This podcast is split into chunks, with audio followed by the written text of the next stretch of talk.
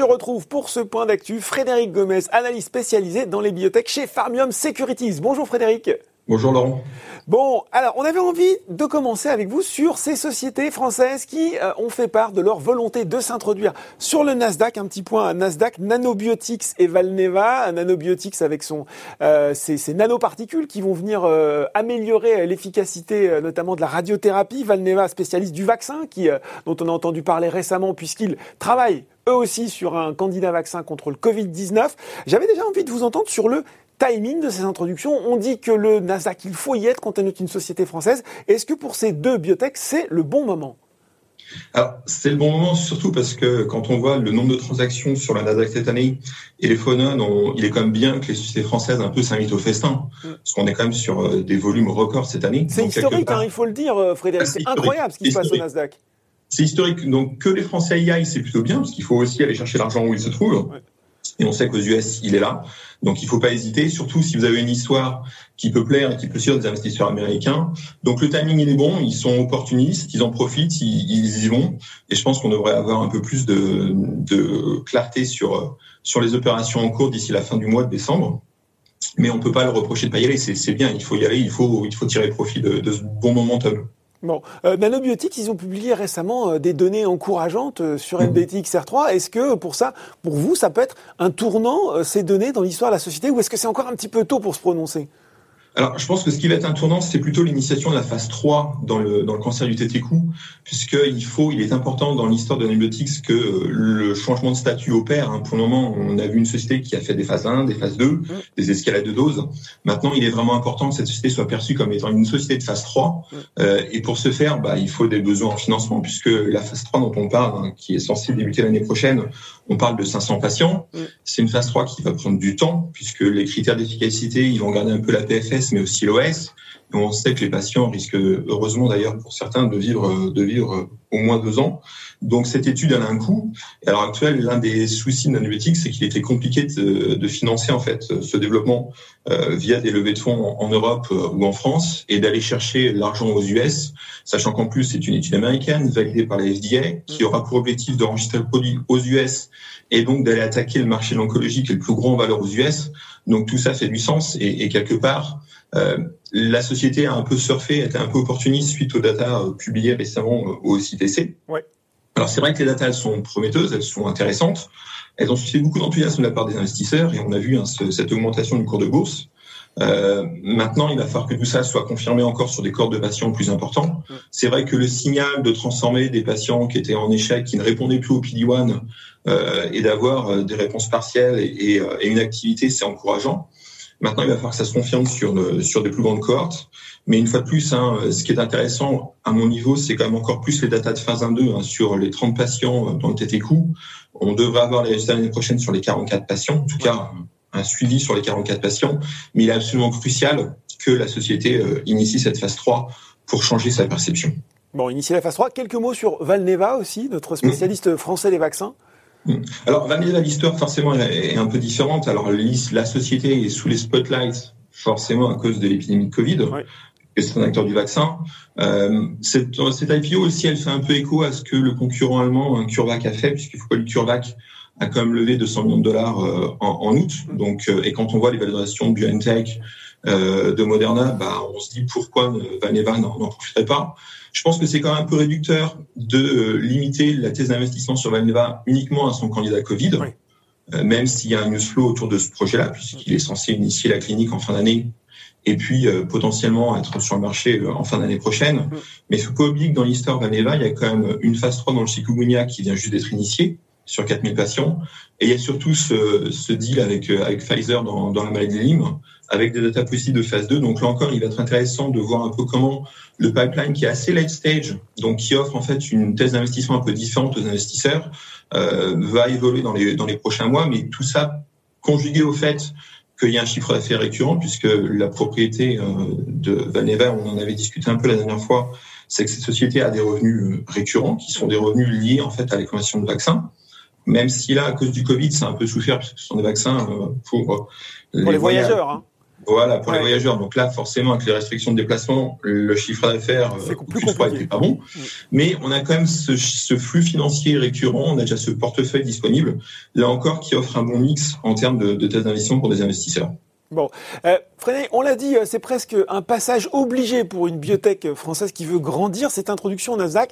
Et en même temps, euh, quand on regarde le parcours de certaines qui sont introduites, on avait euh, bien sûr des espoirs pardon, de levée de fonds, de résorption peut-être de l'écart de valorisation avec les sociétés américaines, de plus gros volumes. Et puis, et puis quand on regarde, ça se passe pas toujours comme ça, alors que les coûts, eux, de cotation au Nasdaq, ils sont bien réels. Est-ce que c'est finalement une fausse bonne idée de ce côté au Nasdaq? Quand on est une biotech française pour répondre à cette question, on peut aussi en poser une autre, c'est si la cotation n'avait pas eu lieu, où en serait Qu'est-ce qui se serait passé? Voilà, qu'est-ce qui serait passé? Alors c'est vrai que factuellement, quand on regarde les différents métriques que vous avez euh, indiqués, euh, le compte n'y est pas. Alors DBV a fait illusion parce que la valorisation DBV à un moment donné matchait un peu celle des, des comparables US. Mais là, forcément, comme euh, la plus grande partie de sociétés ont annoncé des mauvaises nouvelles, soit sur le plan clinique, soit sur le plan réglementaire, derrière, il y a eu la sanction et, euh, et les sociétés ont, fortement chuté. Donc oui, à l'heure actuelle, quand on regarde les capitalisations boursières, on est en dessous. Quand on regarde la performance boursière, on est en dessous. Quand on regarde les levées de fonds post-IPO, hormis DBV, pour le moment, euh, le compte n'y est pas. Maintenant, ça, ça fait partie de la vie normale d'une société, quelle que soit sa place de cotation. Euh, donc, on peut pas incriminer plus euh, le Nasdaq par rapport au Next. Si vous délivrez, si vous exécutez, il y aura euh, une belle performance et, et tout suivra. Et on peut forcément citer euh, les exemples belges, que ce soit Galapagos ou Argenix. Donc là, on est vraiment dans des comparables qui ont montré qu'est-ce qu'il faut faire. En fait, c'est la, recette parfaite pour aller au Nasdaq. Ouais. À, à l'opposé, s'il y a des échecs, vous serez vous serez sanctionné et, tous les métriques bah, baisseront forcément. C'est aux sociétés françaises d'être à la hauteur de cette ambition. Hein, quand je vous écoute. In, in fine, il y a, en fait, il y a tellement de sociétés cotées. Les investisseurs ont tellement de choix. Ouais que derrière l'exécution, il faut délivrer. C'est ça qui est important. Si vous échouez, bah, vous êtes sanctionné. Et après, c'est vrai que le challenge, c'est de faire revenir les, les, investisseurs sur une société, puisque là encore, il y a tellement d'opportunités d'investissement que le choix est large. Bon, on est dans le point d'actu. Il y a ce week-end le 62e congrès annuel de l'American Society of Hematology, l'ASH, et on y verra notamment Eritech qui va présenter euh, des données dans la LAL. Eritech, un peu sorti des radars depuis le début de l'année, il faut le dire. Est-ce que c'est l'occasion, peut-être, pour les investisseurs, pour les, euh, la recherche, de redécouvrir un peu cette société? Alors, c'est vrai que la question, c'est est-ce que le phénix peut renaître de ses cendres Oui. Euh, clairement, si, si, on regarde le blue sky scénario qui est présenté un peu par la société, la réponse, elle pourrait être oui, dans le sens où si tout marche bien, Eritech pourrait avoir l'année prochaine deux demandes d'AMM en oncologie auprès de la FDA, hmm. euh, ce qui serait quand même une, une belle performance.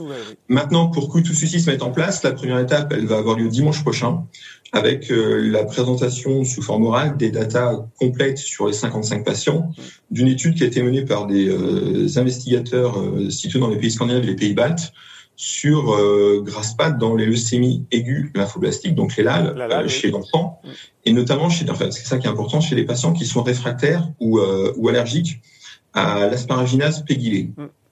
Donc, et, et, au final, quand on regarde un peu l'abstract et les datas qui ont été euh, sortis sur le site de l'H, il y a trois choses qui, à mon sens, sont clés à retenir. La première, c'est que cette étude, on attend des résultats sur 55 patients. Euh, la question qu'on peut se poser légitimement, c'est est-ce que cet échantillon, la taille est suffisante pour éventuellement y aller aux US? La réponse, elle est oui.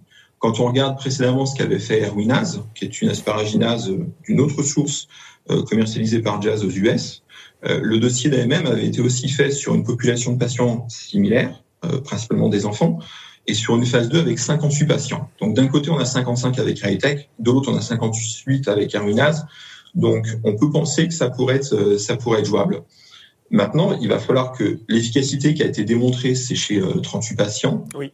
soit confirmée chez les 55. Mais quand on regarde les, les datas qui sont disponibles hein, sur l'abstract, on se rend compte que ces patients euh, aient donc été fortement intolérants à, à Encaspar, avec pour certains quand même près de 60% des allergies sévères. Et quand on a mesuré l'efficacité au travers de l'activité de l'enzyme, l'asparaginase, on, on était quand même des bons résultats. Euh, il y a une chose qu'il faudra préciser, parce qu'il n'était pas mis encore dans l'abstract, c'est qu'on sait qu'il y a eu 171 doses mmh. de, de Graspin injectées.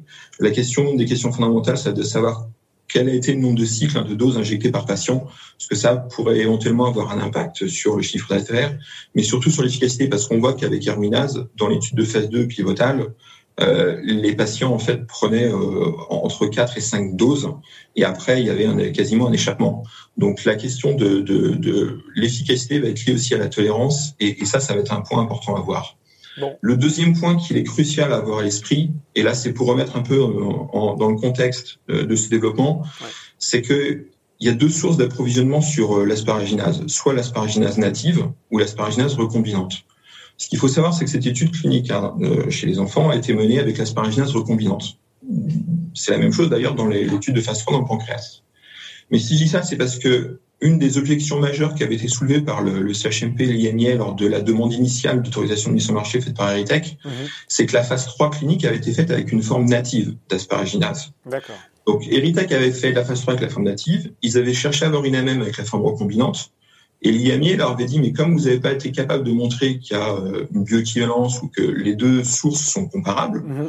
et c'est une élection majeure. Et c'est pour ça que le dossier n'était pas passé, en partie. Donc là, c'est vraiment crucial d'avoir ça à l'esprit parce qu'au final, on n'est plus dans le même cas de figure au final que 2016. Là, on a vraiment la bande sous d'asparaginase encapsulée dans le globule rouge qui a été faite en clinique. Et quelque part, c'est plutôt une bonne chose puisque on peut penser que sur le plan réglementaire, là encore, les barrières qu'on avait vues il y a quelques années, bah, elles n'existent plus. Bon, donc, euh, bon, à. Et, et le troisième petit point qui est ouais, important à avoir à l'esprit sur ce dossier, c'est que euh, quand vous êtes allergique à non-caspar, donc oui. euh, généralement vous avez une solution thérapeutique qui est Erwinase, qui est euh, la fameuse molécule dont on a parlé un peu plus tôt. Mmh. Ce qu'il est important de savoir, c'est que l'Agence française du médicament, la NSM, a émis en octobre 2020 une alerte, puisqu'en fait, il y a des problèmes de supply d'Erwinase. Euh, et c'est très, c'est très parlant quand vous regardez d'ailleurs le chiffre d'affaires euh, divulgué par Jazz, c'est qu'il y a une chute forte du chiffre d'affaires. Et au final, on a un problème d'approvisionnement et de tension. Donc, les agences essaient de mettre en place des, des, circuits ou des recommandations quand même pour traiter les patients dont on a besoin. Oui. Mais tout ça mis bout à bout, on peut penser comme il y a un fort besoin d'avoir une solution thérapeutique et qu'à l'heure actuelle, il y a un problème de supply, ça, ça pourrait peut... aussi favoriser l'examen réglementaire de, de GRASPA en oui. cas de succès positif dimanche. Bon, vous nous avez donc, mis l'eau à la bouche là. On va regarder. Donc, euh, donc potentiellement, il y a un petit quelque chose qui pourra se passer sur les tech d'ici la fin de, de l'année. Après, bien évidemment, l'autre grand événement qui sera attendu, c'est les datas de phase 1 de pancréas, mmh. avec soit un premier go sur les datas intermédiaires, mais bon, il faut rester quand même assez prudent. Euh, il est probable quand même de devoir attendre les datas finales puisque le plan d'analyse statistique et l'échantillon a été calculé avec une, un effet, hein, une survie oui. euh, sur 500 patients, non pas sur 260 ou 270. Bon, un peu de patience là, mais en tout cas, déjà peut-être des données intéressantes dès ce week-end. J'ai envie de finir euh, sur la course au vaccin, forcément, euh, contre mmh. le Covid-19. On a eu les résultats d'AstraZeneca. Euh, dernièrement, c'est les derniers qui sont sortis avec une efficacité moindre, hein, 70% que Moderna mmh. et le duo Pfizer-BioNTech. En plus, un cafouillage dans l'étude. on n'a pas arrêté de dire qu'il y aurait de la place pour tout le monde euh, dans cette course au vaccin. Et en même temps, quand on regarde ça, là aussi, on peut avoir quelques doutes. Comment ça va finalement se, se structurer tout ça? Alors, il y a, comme vous le savez, beaucoup de candidats qui sont en, en 10, phase hein, Une dizaine en phase 3, je crois, c'est ce qu'on dit. Voilà, donc, donc là, il y a un Stra qui a annoncé des, des résultats qui étaient un peu, un peu troublants. Ouais. Donc, il y a eu des clarifications apportées par, euh, par Astra. Ouais. Euh, maintenant, c'est une course qui quand même risque d'être longue. J'ai envie de dire sur le Covid, à l'heure actuelle, d'un point de vue boursier et d'investissement, mm. tout ça vos agendas. C'est-à-dire qu'il y a deux dates qui sont importantes à coger. C'est la date du 10 décembre et la date du 17 décembre. Pourquoi le 10 décembre? Parce que la FDA va avoir un comité d'experts, ce qui s'appelle les fameux advisory committee, où il demande à un certain nombre d'experts euh, de répondre et de voter à des questions. Et les questions, généralement, sont des questions fermées. Hein. C'est oui ou non. Euh, et cet advisory committee va avoir euh, lieu le 10 au sujet du vaccin de Pfizer. Donc, en fonction du vote de ce, de ce panel d'experts, on en saura plus, un petit peu plus sur le, sur le process réglementaire pour l'approbation de, de, ce vaccin. Et on peut penser, alors il y a eu un temps clinique, hein, comme vous l'avez dit, il y a eu, les, la divulgation des résultats cliniques, euh, et on a vu l'impact que ces résultats ont eu sur les marchés boursiers dans leur ensemble. Là, je vais bien au-delà de, du secteur euh, de la santé. Bien sûr, ouais, ouais. Là, c'est clairement quand on a vu la réaction du CAC 40 et des autres indices à l'annonce de Pfizer. Là, on peut aussi penser que si le comité euh, a un vote massif euh, en faveur euh, ouais. d'une AMM pour le vaccin, on devrait s'attendre. Généralement, la FDA suit les recommandations hein, du, du, panel d'experts. Donc, on pourrait s'attendre à, à, un impact important sur, sur les différents indices. Donc ça, c'est le 10. Hier, ouais. Oui. Ça, c'est le 10 décembre. Hein. C'est le 10 décembre. Et le 17 décembre, il est censé aussi y avoir un panel d'experts pour celui de Moderna, euh, puisque Moderna a déposé euh, sa demande d'utilisation un peu exceptionnelle en, processus d'urgence hier mmh. et euh, a indiqué dans le communiqué de presse qu'il y aurait également le même genre d'advisory committee, mais le 17 décembre, une semaine plus tard. Maintenant, une fois de plus, si le ton général et le vote au final est positif pour Pfizer, on va forcément interpréter que ce sera positif pour Moderna également. Donc ça va vraiment euh, clarifier la situation et ça va, euh, ça devrait booster un peu, un peu les, places financières en, cette fin d'année. Voilà, hein, il l'a dit. Frédéric Gomez, analyste biotech chez Farmium Securities, mettez la date du 10 et 17 décembre dans votre agenda. Merci Frédéric d'avoir été avec nous aujourd'hui. Merci à vous Laurent. Bonne fin de journée. Tout de suite, dans le journal des biotech, c'est l'interview.